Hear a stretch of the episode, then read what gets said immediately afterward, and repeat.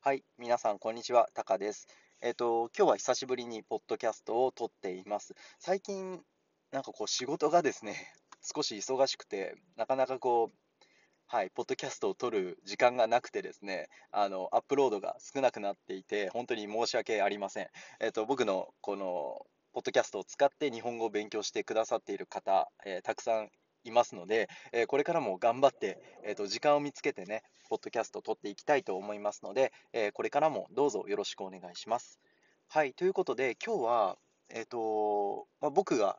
好きな日本の言葉、うん、日本の、まあ、格言というのかな、格言というのはクォーツですね。はい、その日本の言葉を一つ紹介したいなと思います。えっと、祈るほど神戸を垂れる稲穂かな。だったっけな？ちょっと 詳しいことは忘れちゃったんだけど、えー、祈るほど、違う違う違う、実るほど、実るほど、ごめん、実るほど神戸を垂れる稲穂かな。実るほどっていうのは成長するほどという意味です。実るっていうのは成長する。うん。特に、あの、プラントとか、その、なんだろうな、えー、フルーツとか、うん、そういう果物とか、フルーツとかが成長することを実ると言います。実が実る。フルーツの実が実るとか、えっ、ー、と、そうですね。うん。あの、草木がこう実るとかね、その実がつくっていうことを実る。実がつくってちょっとこう難しいな。えっ、ー、と、なんだろうな、フルーツができる。うん、プラントからフルーツから出来上がるような状態を実ると言います。えー、その中で、あの、稲穂かなっていうのは、稲穂っていうのは、稲のこと、ライス、ライスプラントのことを稲穂と言います。あの、神戸を垂れるっていうのは頭を下げるという意味です。これ昔の言葉なので、少しこう難しい言葉を使ってるんですが、神戸を垂れるというのは頭を下げる。ね、つまりどういうことかっていうと、実をいっぱいつけるほど、ライスプラントっていうのは頭が重くなってね、ライスプラントって見たことありますかね？ポッドキャストで、あの、YouTube で聞いている方は、えっと、一応サムネイル、あの、ライスプラントにしておきますので、えー、見てみてください。えー、実るほど、実をいっぱいつけるほどね、頭の方がこう重たくなってくるんですよ。うん。あの、プラントの先の方にお米がね、ライスがいっぱいこう、実がいっぱいできて、どんどんどんどん頭が重たくなってくるので、成長すれば成長するほど、頭が下に下がってくる。うん、この頭を下に下げるという行為は、日本人にとっては、まあ、伝統的な、こう、なんだろうな、ハンブルの姿勢で、ステイハンブルかな、謙虚な姿勢なんですよね。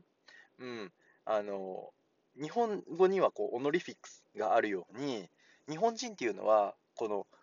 人を敬う、うん、目上の人とこう自分の関係をね、はっきり分けるっていう文化があって、うん、頭を下げるというのも一つその文化です。頭を下げることで、えー、自分は謙虚であるという姿勢を相手に見せる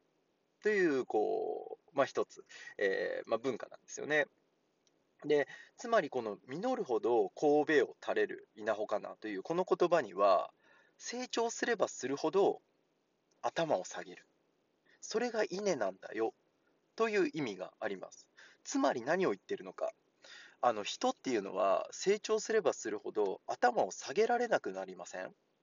あのごめんなさいって皆さん最近言えるよ言えますか？ごめんなさいって皆さん言えますか？ごめんなさいというのは I'm sorry という意味です。ごめんなさいと謝ることができますか？アポロジャイズすること。なかなか難しくないですか？子供の頃は頭を下げることができたりとか、子供だけじゃなくって、こう働き始めてね、えー、働き始めたばかりの頃っていうのは、まあ、先輩とか先生にね、いろいろ教えてもらいながら、えーと、仕事を覚えていくと思うので、頭を下げてお願いしますって勉強することができますよね、謙虚に。でも、成長すればするほど、なかなかその謙虚に勉強すること、頭を下げてお願いします、ごめんなさいっていうことって難しくなるんですよ。うん、僕も実際そうで、あのもう今は30歳、えー、を超えてますので、えっとまあ、そんなにね、20代前半の頃とは違うので、そんなに簡単にね、ごめんなさいって、何でも何でも頭を下げて教えてくださいっていうことってなかなか難しいと時も確かにあります。確かにある。でもね、あの、まあ、この言葉っていうのは、実るほどね、成長するほど頭を下げましょう。うん。それがとっても大切なことなんだよという意味がこの言葉には込められています。あの、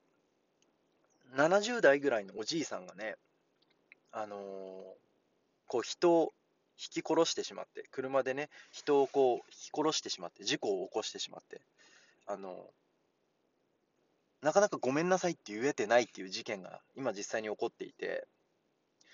もちろんその言葉ではごめんなさいって言ってるんですよ。ただね、それは全部車のせいだとかね、うん、事故を起こしたのは全部車のせいで、僕自身も被害者なんだよとかね、その人はね、あのー、まあ、僕もそのただ車の乗ってただけで、車が勝手にアクセルを踏み込んで、えーと、事故を起こしたんだ、ね、僕は何も悪くないんだ、みたいな感じなんですよ。70歳のおじいさんですよ。うん。実際ね、その人だけじゃなくてね、いっぱいいると思います。その、年を取ってしまっ、ごめんなさいって言えなくなってしまって、自分の失敗を認められなくなってしまって、ね、人から何か教わろうという気持ちがなくなってしまった人っていっぱいいるんですよ。あの僕は病院で働いていた経験があるので、あの特にねこう社会的なステータスが高い人にその傾向が多い。あのお医者さんとかね。日本ではお医者さんっていうのはドクターですよねフィジシャン。ドクターってなんだろうな。神様でも何でもないんですよ。ドクターっていうのはメドスクールに合格した、えそして医師の国家試験を持っているだけです。だけです。本当にそれだけ。ね。何が違うの？高校の時、テストで点数を取れた。それだけじゃないですか。ね。もちろんそこにはすごい努力ありますよ。もちろんそこにはものすごい努力がないと、メドスクールに合格することは難しいです、日本でも。でもね、神様じゃないじゃないですか。その人が全てをね、コントロールできるわけじゃないですよね、お医者さんであっても。ね、その人がどんな人格であったとしても許されるわけじゃないですよね。だって勉強して点数を取ってお医者さんになっただけだもん。ね。誰だってそうじゃないですか。みんなどんな仕事だって勉強してね、頑張って練習してプラクティスしてやってるわけじゃないですか。学校の先生だってそうだし、大工さんだってそうだし、お寿司屋さんだってそうだし、ラーメン屋さんだってそうだし、ちょっと僕もよくわかんないけど、そアパレル関係の服とかメイクアップデザイナーとかインフルエンサーとかどんな仕事だってそうですよね。みんな頑張ってるんですよ。ね。でも、お医者さんっていうのは、割とその傾向が強くて、あの特に年を取った、えー、お医者さんになると、人にこうアドバイスを求めることができなくなってしまって、自分が間違えてして、えー、間違いを犯してしまっても、ごめんなさいってなかなか言えなくなってしまう。その傾向が結構、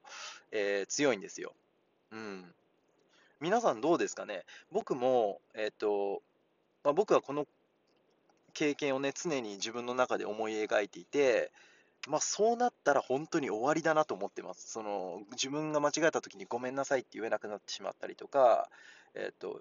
自分より若い人にね、えっと、これを教えてって素直に聞くことができなくなってしまったら、僕の成長はストップするなと思っています。えー、なので、僕はいつまでたってもね、えっと、この言葉、実るほど神戸を垂れる稲穂かなという言葉を忘れずにね、えっと、常にこう勉強して、ね、人人に頭を下げてね、よろしくお願いしますって謙虚に教えてもらって、ね、謝るべき時は謝って、自分が悪いと思えば謝ってね、えー、まあ、その間違いを正して、えー、っと、うん、生活していこうかなと思っています。えー、皆さんもぜひね、皆さんそれぞれの文化があると思いますけれども、とまあ、一つ間違いなく言えることは、成長しよう。これからもずっとこう、うん、成長していこうと考えているので、えー、考えているのであれば、人のアドバイスを聞いたり、ね、人がこうした方がいいよっていうアドバイスにね、耳を傾ける。そのアドバイスを受け入れるかどうかは別ですよ。そこは自分の考え方あると思いますけれども、人がこうした方がいいよっていうことを聞いてみてね、あ、なるほど、そういう考え方があるんだとかね、一つ一つこ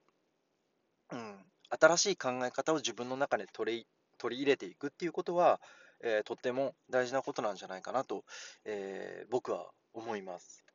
うん。ね、皆さん、あの、ぜひね、あの、この言葉、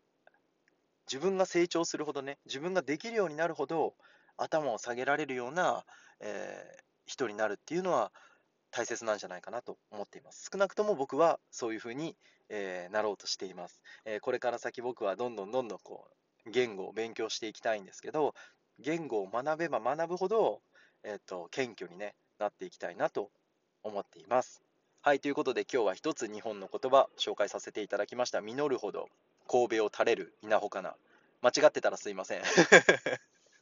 もし、もし間違ってたら本当にすみません。誰か教えてください。はい。えっと、Google で検索していただければ、実るほど神戸を垂れる稲穂かなって Google で検索していただければ、えー、正しい、えー、答えが出ると思いますので、えー、ね、ぜひチェックしてみていただけたらと思います。はい、ということで今日はここまでです。ありがとうございました。See you next time. Bye.